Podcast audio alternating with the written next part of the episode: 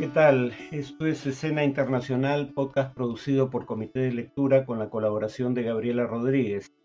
En cuanto a las noticias recientes, claramente la más importante en la región es el hecho de que el fiscal Diego Luciani el lunes pasado pidió 12 eh, años de cárcel e inhabilitación perpetua en contra de Cristina Fernández de Kirchner, actual vicepresidenta y anterior presidenta de la Argentina, eh, esto es en torno a la causa vialidad, en donde el fiscal sostiene que ella lideró una trama de corrupción en la adjudicación de 51 obras públicas en la provincia de Santa Cruz, que es donde empezó la carrera política de Néstor y Cristina Kirchner, eh, entre 2007 y 2015, es decir, cuando era mandataria.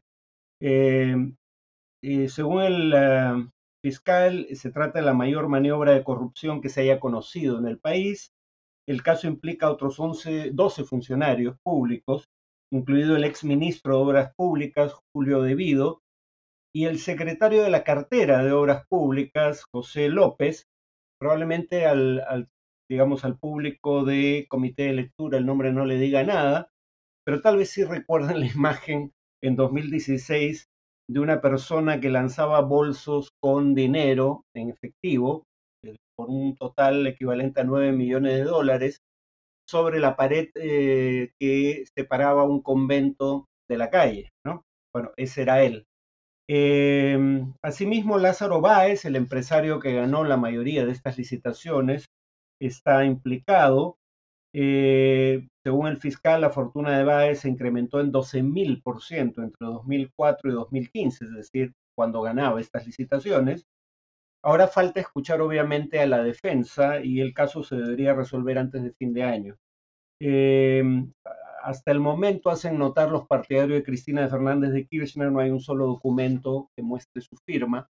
Y dado que pronto cumplirá 70 años, incluso en caso de ser condenada, podría, eh, digamos, servir en, bajo arresto domiciliario. Pero eh, claramente esto podría afectar, en caso de que haya una condena en su contra, las perspectivas electorales del peronismo en las elecciones generales del próximo año. Este pedido fiscal ha unificado al peronismo de todas las tendencias. Alberto Fernández, el presidente, como algunos ministros han salido en, defensa de Cristina Fernández de Kirchner, pero también los presidentes de México, Colombia y Bolivia.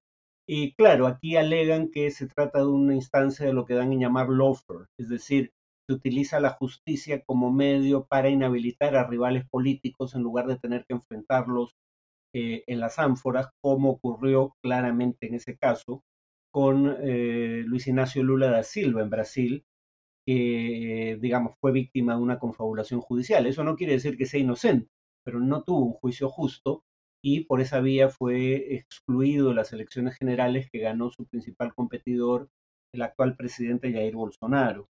En Angola se realizaron elecciones el día de ayer em, y si nunca oyó hablar de elecciones generales en Angola, probablemente sea porque nunca había nada realmente en disputa. Eran elecciones legislativas y eh, el jefe de Estado, el presidente en este caso, no es elegido por la mayoría del Congreso. O sea, es un sistema parlamentario. Habitualmente al jefe de gobierno, un sistema parlamentario se le llama primer ministro. Pero aquí, al igual que ocurre en países como España, se le llama presidente. Y desde la independencia en 1975, en realidad no no hubo nunca elecciones competitivas. Eh, el partido en el gobierno por casi cinco décadas fue el Movimiento Popular de Liberación de Angola, que ganó la guerra civil, dicho sea de paso, que sucedió a la independencia de Portugal. Eh, se creía, sin embargo, que esta vez podía haber una carrera eh, más ceñida, o sea, en todo caso, una diferencia menor y una elección más genuinamente competitiva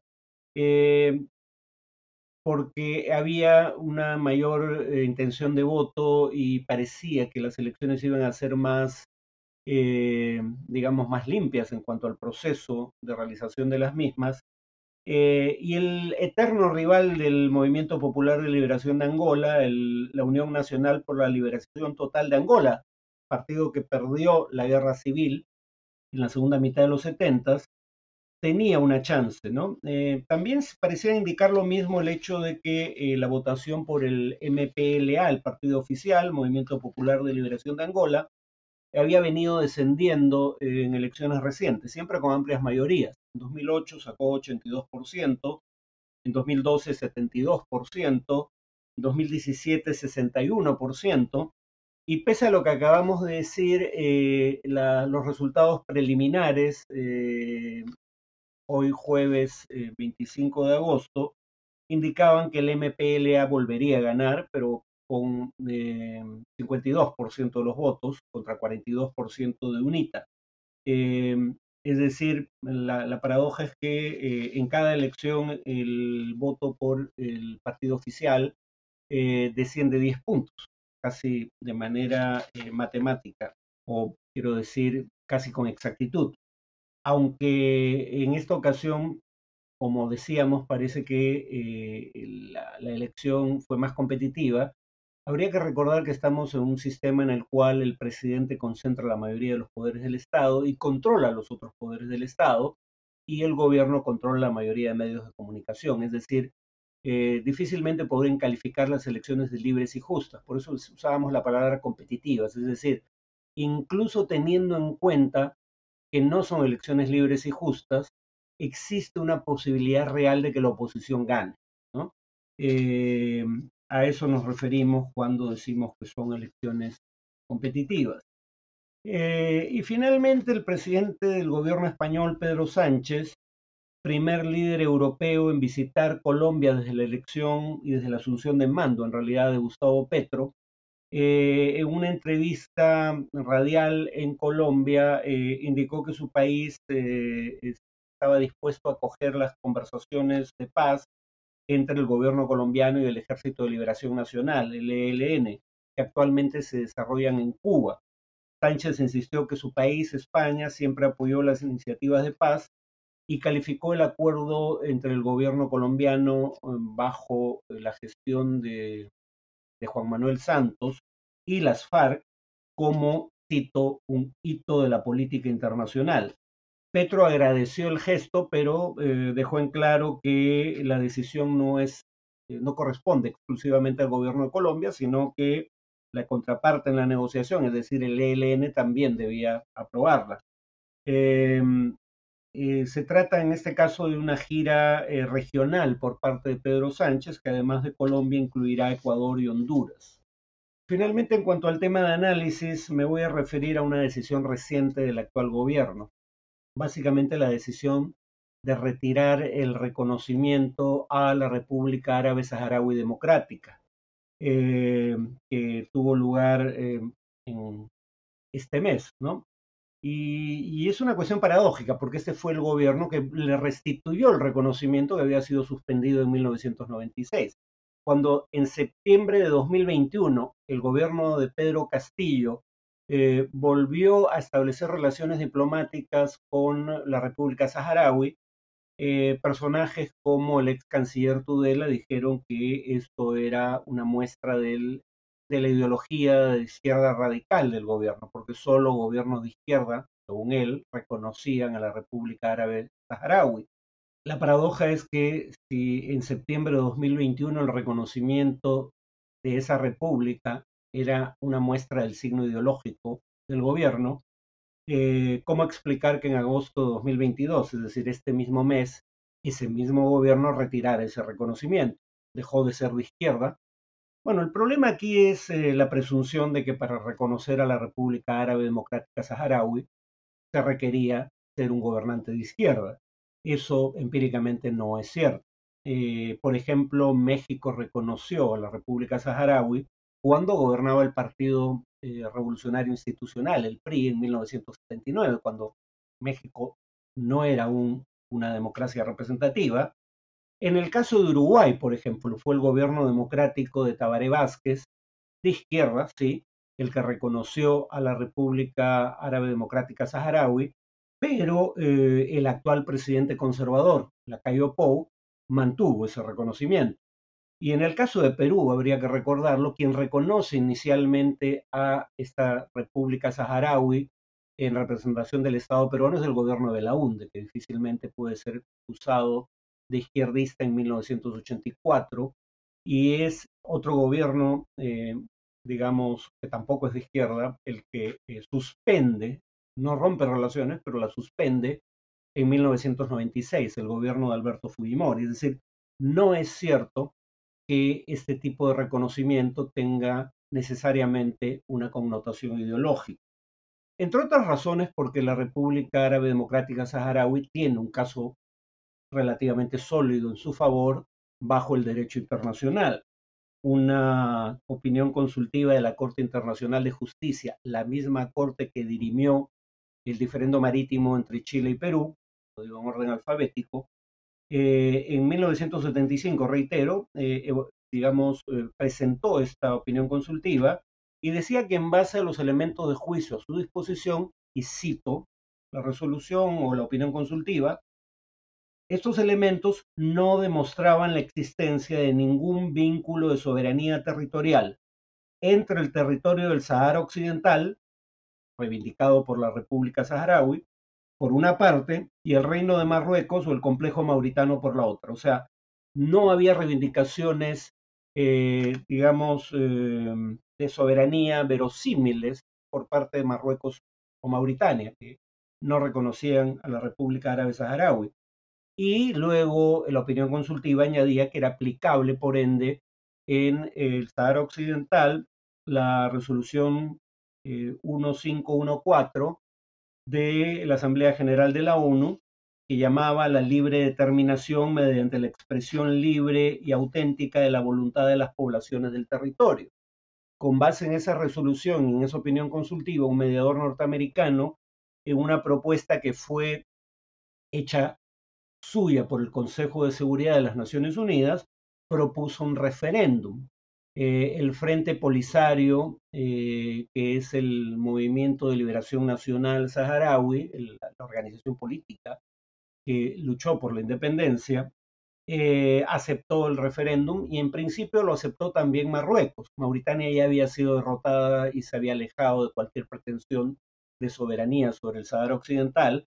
Marruecos, sin embargo, puso obstáculos a la realización del referéndum hasta que finalmente dijo que no lo aceptaba.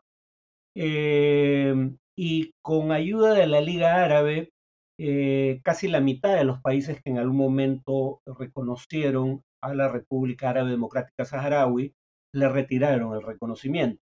Perú en dos ocasiones. Digamos, 84 eh, reconoce, 96 eh, suspende el reconocimiento, 2021 vuelve a reconocer y establecer relaciones, 2022 rompe todo vínculo. Em, y la paradoja es que eh, no parece haber una buena explicación eh, eh, para esta decisión, salvo que uno tome en consideración dos factores. Primero, el hecho de que este gobierno, presuntamente de izquierda, nombró recientemente como canciller a Rodríguez Mackey, una personalidad que en campaña dijo que eh, poco menos que era un acto de traición a la patria votar por Pedro Castillo y que incluso votar en blanco no era lícito, o sea, todo parece indicar que está, quería, llamaba a votar por Keiko Fujimori, y cuando gana Castillo es uno de los que se suma al alegato sin fundamento, en mi opinión, de que hubo un fraude electoral en contra de Keiko Fujimori. Ese personaje de derecha eh, que dijo que el actual presidente era una amenaza autoritaria y marxista, para el Perú y que dijo que el actual presidente ganó con fraude, ahora es ministro del presidente presumiblemente de izquierda. Eh, así de complicada es la política peruana o de oportunista, use el adjetivo que le parezca. Eh, y claro, Rodríguez Mackey sí tenía una posición clara en contra de establecimiento de relaciones con la República Árabe Saharaui, y por ende el comunicado del gobierno peruano decía el gobierno de la República del Perú decide retirar el reconocimiento a la República Árabe Saharaui Democrática y romper toda relación con esa entidad, ¿no? Eh, o sea, esto fue más allá de lo, que fue, eh, digamos, el propio gobierno de Alberto Fujimori, que solo suspendió la relación. Eh, aparte de eh, la visión personal de Rodríguez Mackey, ¿qué otro factor podría haber detrás de esta decisión? Bueno, vean el último párrafo del comunicado de Cancillería donde se anuncia eh, el retiro del reconocimiento. Básicamente dice lo siguiente, que los gobiernos de Marruecos y del Perú habían acordado, y cito, la cooperación efectiva en materia económica, comercial, educativa, energética, agricultura, no agrícola, como debería de ser, y fertilizantes. La última palabra del comunicado es fertilizantes y, eso debería suscitar un déjà vu en, los peruanos, ¿no? Porque eh, venimos del fracaso de tres intentos de licitación para la compra de fertilizantes por parte de este gobierno en un contexto en donde hay una crisis alimentaria mundial, producto no exclusivamente, pero fundamentalmente de la guerra en Ucrania, eh, y recordemos que Rusia era el principal abastecedor de fertilizantes del Perú. Y claro, eh, en un contexto en el que además la FAO, eh, organismo de Naciones Unidas, dice que el Perú es uno de los países con mayor riesgo de falta de alimentos en esta coyuntura que se viene. Si no adquirimos fertilizantes, no solo hay menos oferta internacional de alimentos, sino que va a haber menor producción local de alimentos, con lo cual los precios tenderían a subir aún más. Eh, probablemente esto tenga que ver con la decisión. ¿Por qué?